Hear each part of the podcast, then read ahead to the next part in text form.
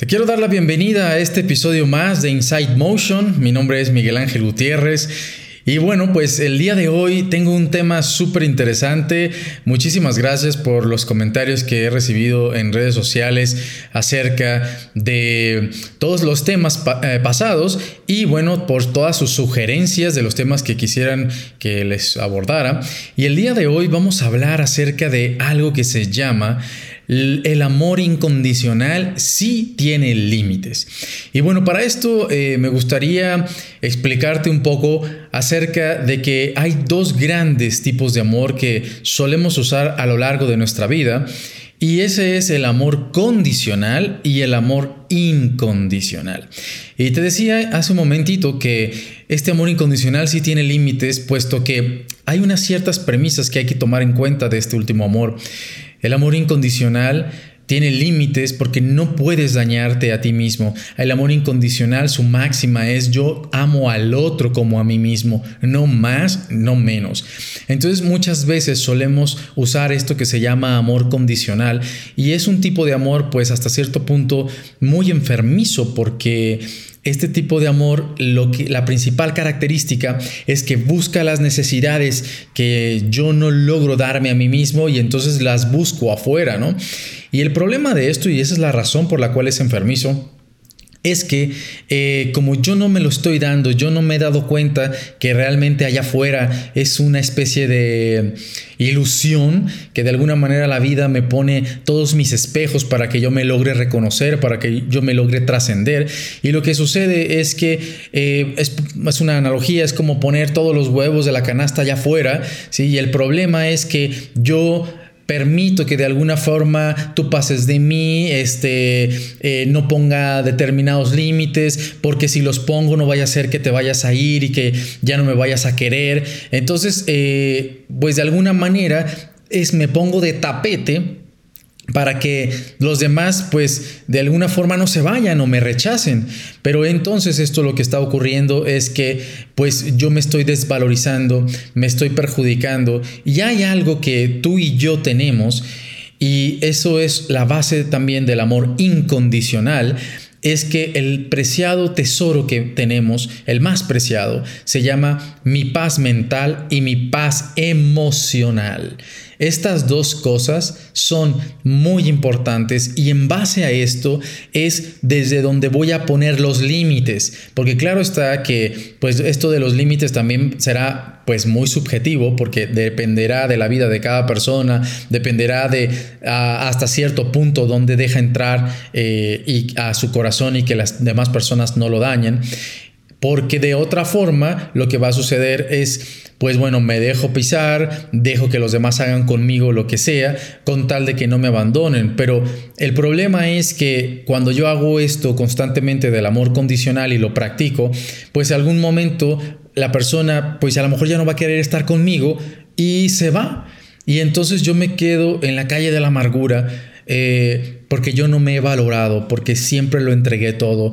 Y después una de las Ah, características o de las dinámicas que vamos a vivir y que lo caracteriza es que vamos siempre a hacernos las víctimas. Y esto es realmente un estado de penumbra en donde vamos a encontrarnos con, esta, con este círculo vicioso y no nos va a ser muy fácil salir. Entonces, eh, hay dos cosas que vamos a poner en práctica del amor incondicional. Número uno, como ahora mismo te lo estoy diciendo, poner límites. Y esto es hasta donde yo no me sienta que estoy vulnerado, que me están haciendo daño, que en realidad déjame decirte también una cosa, ¿no? Es una ilusión de que el otro me puede hacer daño, pero en términos humanos y en términos de esta tercera realidad, este tercera dimensión que estamos viviendo, pues eh, sí es necesario, ¿no? En realidad nadie me puede hacer daño. Sin embargo, ah, cuando yo todavía no tengo la madurez espiritual y emocional, es mejor tenerlo mm, bien claro de que yo no puedo permitir que el otro me pase, porque si no, no voy a pasar mis materias. Entonces, número uno, poner límites. Ahora, déjame hablarte algo de los límites.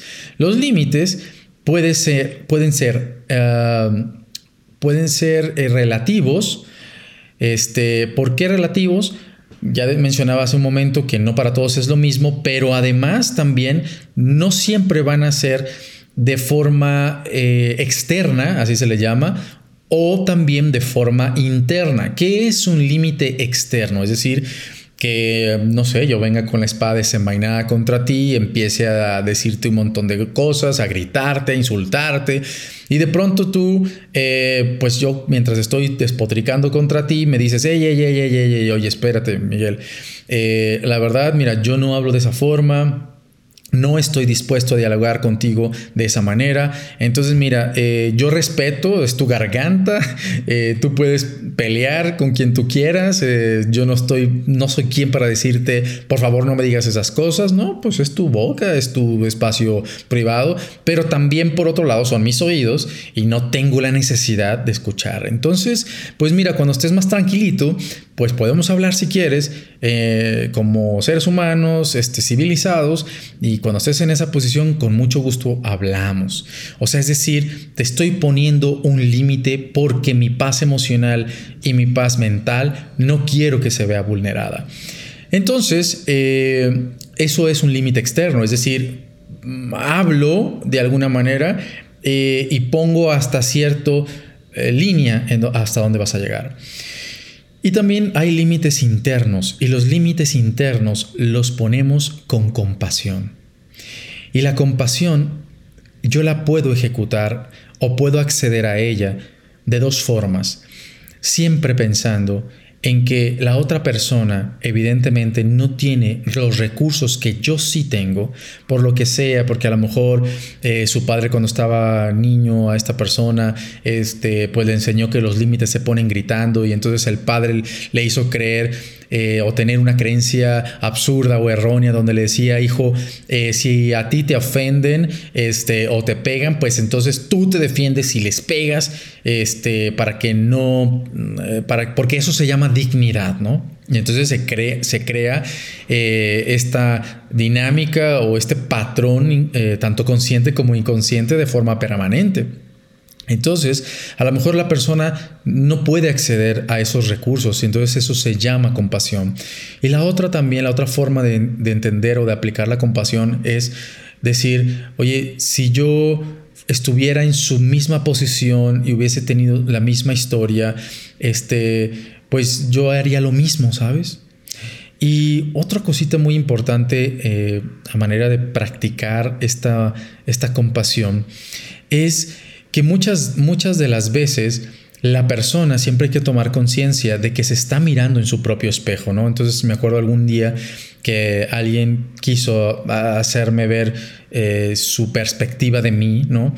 Y yo no me sentía identificado, ¿sabes? Entonces yo pensaba, claro, o sea, esta persona no tiene otros recursos y solamente puede mirarse a sí misma, poder mirar lo que ella se hace a sí misma a través de a lo mejor lo que yo hago, ¿no?